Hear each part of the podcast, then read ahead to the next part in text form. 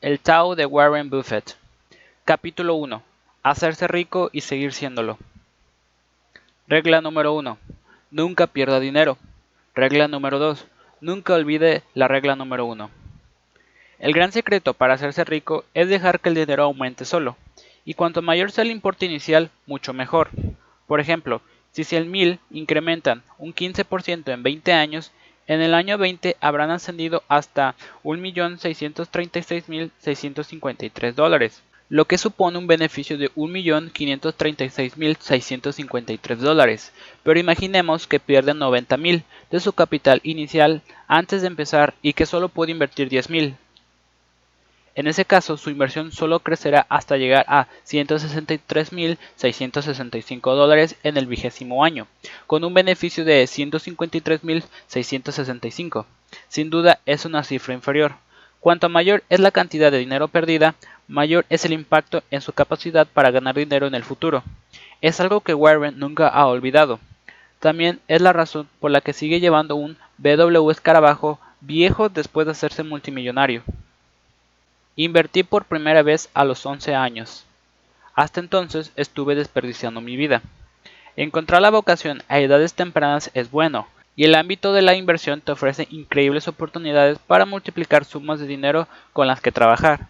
Pero el momento para jugar no es la juventud, cuando aún queda mucho tiempo por delante para sacar provecho de las decisiones acertadas.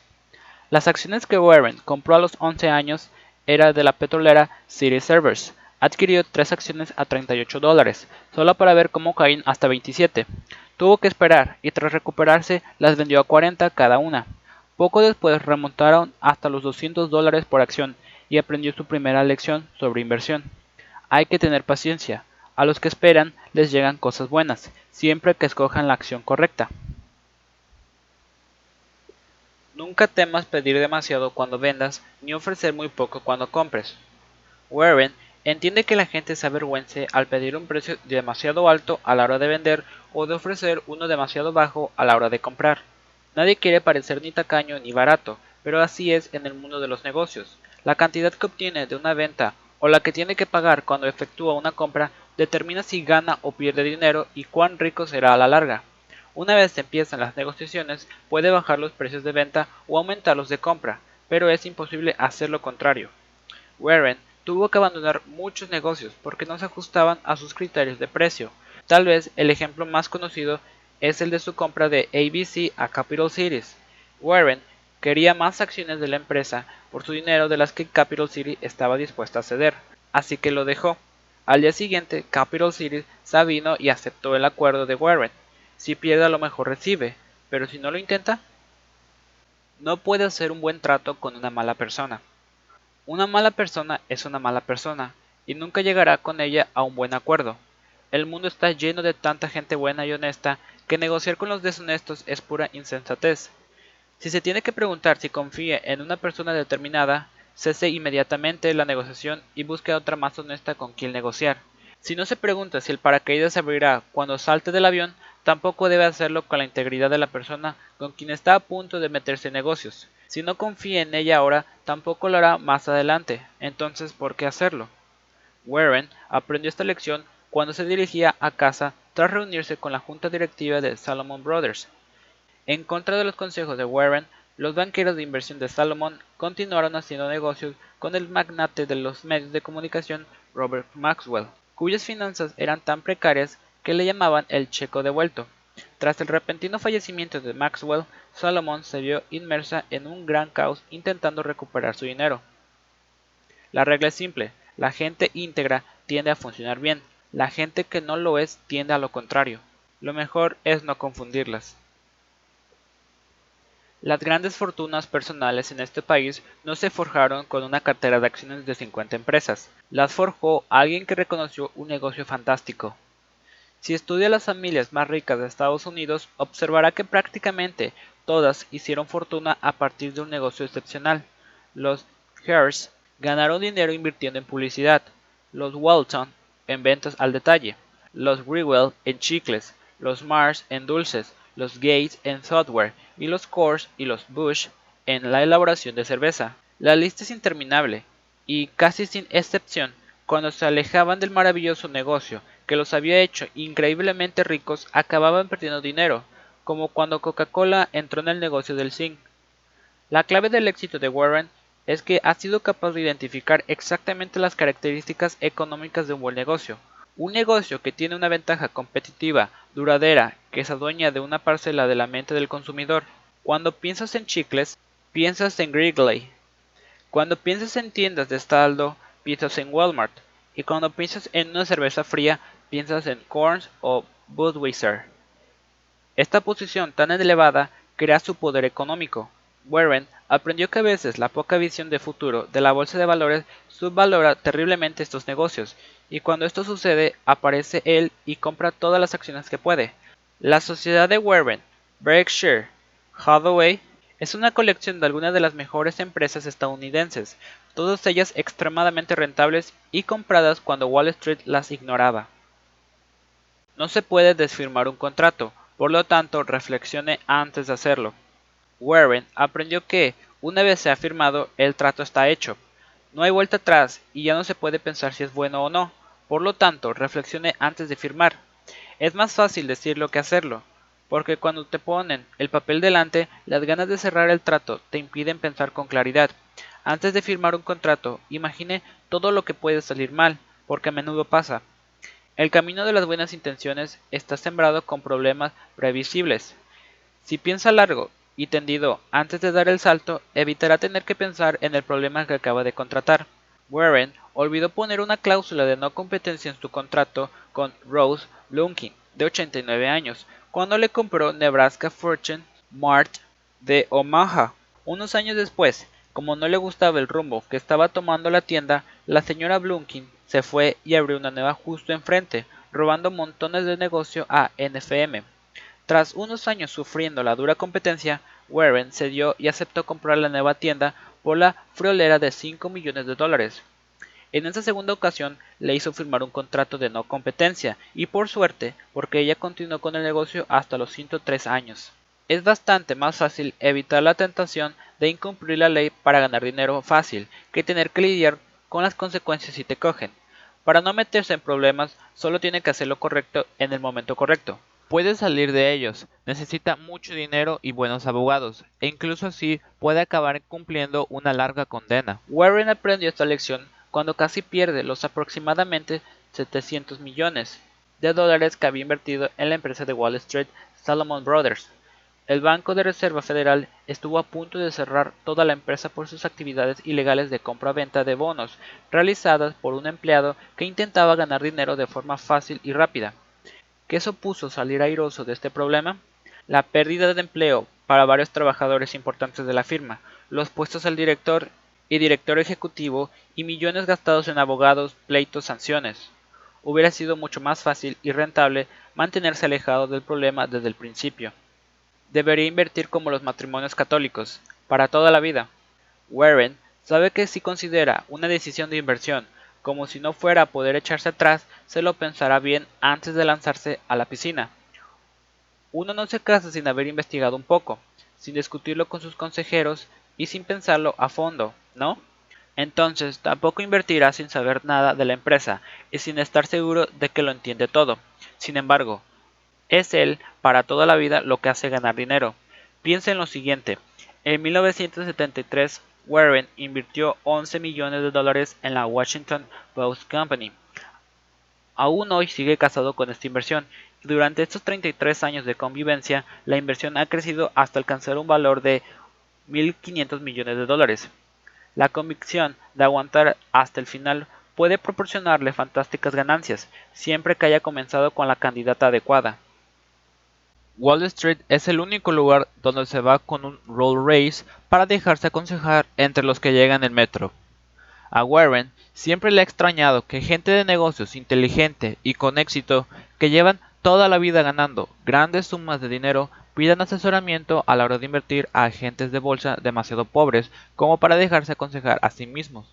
Si sus consejos son tan buenos, ¿por qué no se han hecho ricos? ¿Será porque se enriquecen con los consejos que dan sino con las comisiones que cobran?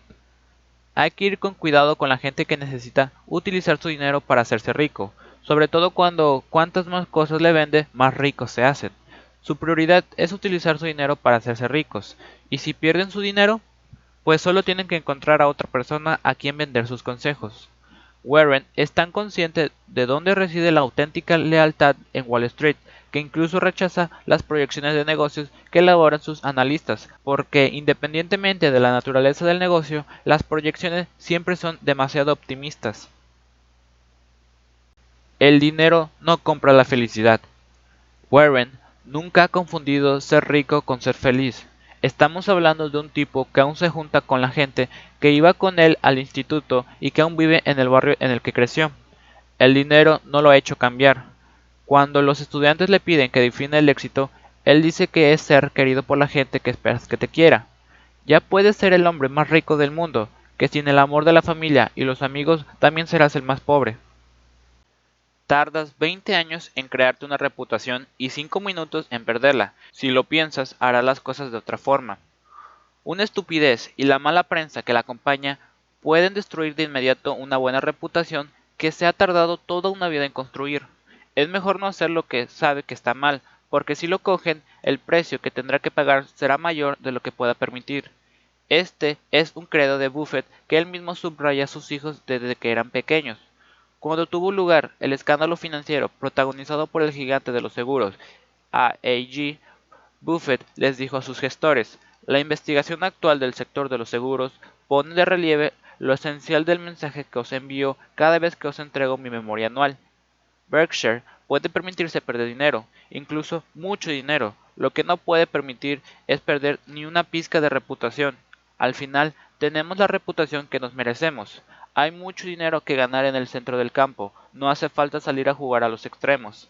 Wall Street está a rebosar de gigantes caídos que dejaron que la codicia pudiera con la sensatez y no pudieron prestar atención a este consejo.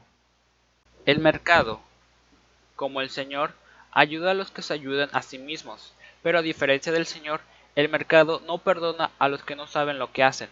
El mercado de valores está ahí para hacerse rico si sabe lo que hace, pero si no sabe lo que hace, no tendrá compasión en hacerle pobre. La ignorancia, cuando se mezcla con la avaricia, se convierte en el material del que están hechos los desastres financieros. En 1969, a final de la década de los 60, con el mercado al alza, Warren pensó que las acciones estaban tan sobrevaloradas que decidió dejar de invertir. En 1973-74, el mercado de valores se había reservado tanto que las acciones se vendían a precios de ganga.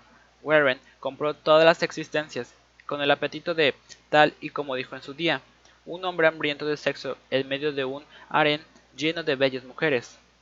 Muchas de estas preciosidades le ayudaron a hacerse multimillonario. Y muchos de los inversores que permanecieron en el mercado después de que Warren saliera de él en 1969 perdieron hasta la camisa con la crisis de 1973-74. Recuperarlo todo resultó imposible ya que se necesitaba dinero para comprar acciones. Es realmente útil saber lo que uno hace. No intento saltar valles de 7 metros, busco las de uno que puedo pisar. Warren no aspira a llegar a la Liga de las Estrellas, ni siquiera intenta hacer home runs en cada lanzamiento, permanece a la espera del lanzamiento perfecto y se queda con lo seguro. Empresas con productos que no cambian, negocios que saben que dentro de 20 años seguirán ahí, vendiendo ahora a precios comercialmente razonables, incluso si comprara toda la empresa. Tuvo suerte de que el hecho de centrarse a corto plazo en el mercado de valores a menudo perjudica la economía a largo plazo de un negocio, lo que significa que el mercado de valores a menudo pone el precio erróneo a un gran negocio. Él no se complica y deja las adivinanzas y las estrategias de inversión complejas para los chicos de Wall Street.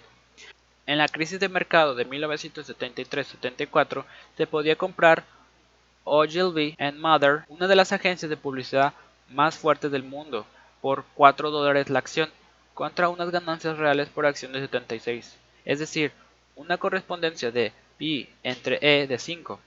Warren compró una gran cantidad de estas acciones durante la quiebra y las cobró bastantes años después a un interés de devolución anual superior al 20%, hay inversiones que son así de simples. Las cadenas del hábito son demasiado ligeras como para notarlas hasta que se vuelven demasiado pesadas como para romperlas. Este es Warren, citando al filósofo inglés Bertrand Russell, cuyas palabras describen a la perfección la naturaleza indiciosa de las malas costumbres en los negocios y de las que no nos damos cuenta hasta que ya es demasiado tarde. Costumbres como las de reducir costes cuando el negocio ha pasado por una mala racha, algo que se debería hacer cuando ésta se empieza a deslumbrar. El negocio que está henchido con gastos innecesarios en época de buena esperanza es el que fracasará cuando ocurra lo peor. Esta tendencia a engañarse a uno mismo dice mucho del equipo directivo que permite que el negocio se hinche de gastos en primer lugar. Lo mejor es ser consciente y revisar las costumbres que la arrastran a sitios a los que aún no ha llegado. Si no le gusta la dirección que está tomando, debe cambiar el rumbo antes de que su barco se hunda en un mar de problemas. Esto es lo que le sucedió a Warren con Benjamin Graham. Y la estrategia de inversión, inspirada en la compra de acciones que se vendían muy por debajo de su valor contable sin tener en cuenta la naturaleza de la economía a largo plazo de la empresa. A Warren esto se le dio realmente bien durante la década de los 50 y principios de los 60, y prosiguió con ello incluso cuando ya no era una estrategia viable. Las cadenas del hábito eran demasiado ligeras como para notarlas. Cuando a finales de la década de los 70 se dio cuenta de que la ganga de Graham se había acabado, cambió completamente de estrategia, comprando negocios de primera a precios razonables y conservándolos durante largos periodos, dejando así que aumentara el valor. Con la vieja estrategia ganó millones, pero con la nueva hizo billones. Casarse por dinero es siempre una mala idea, pero es una auténtica locura si ya eres rico. Los sabios saben que si te casas por dinero te ganarás a pulso cada céntimo. Así que si ya es rico, ¿por qué diablos quiere trabajar tanto? Es más fácil casarse por amor y ganar dinero después, justo lo que Warren hizo con su esposa Susie. Primero encontraron el amor y luego juntos hicieron fortuna. Además, la pareja que hace dinero normalmente es la que permanece unida, y si no es así, por lo menos cuenta con toneladas de dinero por el que pelearse. No hace falta hacer cosas extraordinarias para obtener resultados extraordinarios. Como inversor, no debe intentar hacerse rico de la noche a la mañana. Warren aspira a obtener un ratio de retorno del 20%, no del 200%. Invierta 100.000 a 20 años al 20 anual y obtendrá 3.8 millones de dólares. Manténgalos durante 30 años y se convertirán en 23.7 millones. Se trata de ganar a largo plazo y no de inmediato. Con un mundo que intenta obtener un ratio del retorno del 100%, se cometen muchos errores con respecto a la economía de los negocios a largo plazo que hacen que obtener un ratio del retorno del 20% sea bastante fácil. Tiene que pensar en las acciones como pequeñas piezas de negocio. A veces, cuando la gente invierte, se olvida de que está comprando una participación fraccionaria de una empresa, a Warren le gusta pensar que tener acciones es como ser propietario de una pequeña parte del negocio. Así, puede considerar si está pagando demasiado por el negocio.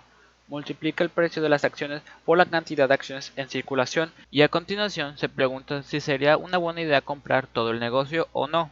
Si comprar todo el negocio resulta demasiado caro, también lo es comprar una única acción. Pensar así le puede evitar verse atrapado tontamente en el frenesí especulador que a menudo acompaña al mercado alcista. Rara vez en Wall Street o en otros mercados de valores se vende a precios a los que sería sensato comprar todo el negocio. Mi idea de una decisión de grupo es mirar al espejo. Warren no es de esos que busca la aprobación de sus ideas en los demás, porque muchas de ellas se oponen a lo que la gran mayoría piensa, para hacer fortuna en el mundo de las inversiones, tiene que aprender a pensar de forma independiente, y para ello se tiene que sentir cómodo estando solo. La historia de Warren en solitario se remonta a los primeros años de su carrera como inversor. Decidió vivir en Ohama, en lugar de Nueva York, porque la influencia de Wall Street era menor. Adquirió acciones de Berkshire Hathaway cuando nadie quiso hacerlo, y de American Express de la Washington Post Company, y la General Food, la RGR Tobacco de Jayco. Adquirió bonos de Washington Public Power Supply System cuando nadie las quería, e incluso bonos basura, por supuesto tampoco nadie quería. Hoy aún conserva algunas de esas inversiones y otras las vendió tras aguantarlas durante unos años, pero con todas y cada una de ellas ha ganado dinero. Si se hubiera fiado de algunos de los de Wall Street, hubiera perdido la oportunidad de hacer inversiones tan extraordinarias. Si no puedo ganar dinero en un mercado estadounidense de 5 billones de dólares, sería hacerse ilusiones pensar que lo único que tengo que hacer es alejarme unos cuantos miles de kilómetros y hacer la apuesta. Lo más curioso de esta cita es que 10 años después, Warren hizo miles de kilómetros para negociar. En 2003 compró unos 500 millones de dólares del valor de Petrochina, una petrolera cuyo 90% pertenece al gobierno chino, lo que significa que, tal y como destacaba Warren bromeando, entre los dos gobernamos la empresa, Petrochina es la cuarta petrolera más rentable del mundo, produce tanto crudo como Exxon y Warren la compró por una tercera parte de lo que cuestan las petroleras occidentales. Por si se lo está preguntando, desde entonces su valor ha aumentado un 400%, si esto no es hacer negocios. Debería invertir en un negocio que hasta un tonto pueda dirigir, porque algún día lo hará. Hay negocios con una economía subyacente extraordinaria y otros con una economía subyacente bastante pobre. Hay que invertir en los primeros porque es difícil perjudicarles. Las empresas en las que Warren ha invertido como Coca-Cola, Budweiser, Walmart, Wrigley's, Herschel y H y R Blocks son negocios a prueba de tontos. Sabe que ganará dinero con estos negocios aunque el director general sea un inepto. En cambio, si le preocupa que alguien así dirija la empresa, entonces a lo mejor no es tan buen negocio y no debería invertir en él. Con cada una de sus inversiones debería tener el valor y la convicción de invertir por lo menos un 10% de su capital. La convicción se basa en lo que se sabe que pasará y la fe en lo que espera que pase. Para ganar dinero en el juego de las inversiones tiene que tener convicción, lo que significa que tiene que saber lo que hace. Un modo más fiable de llegar al nivel de convicción de Warren es invertir importantes cantidades de dinero esto hace que se centre y se asegure de que lo tiene muy claro antes de invertir, pero si su estrategia de inversión se basa en la fe, no tiene perdón.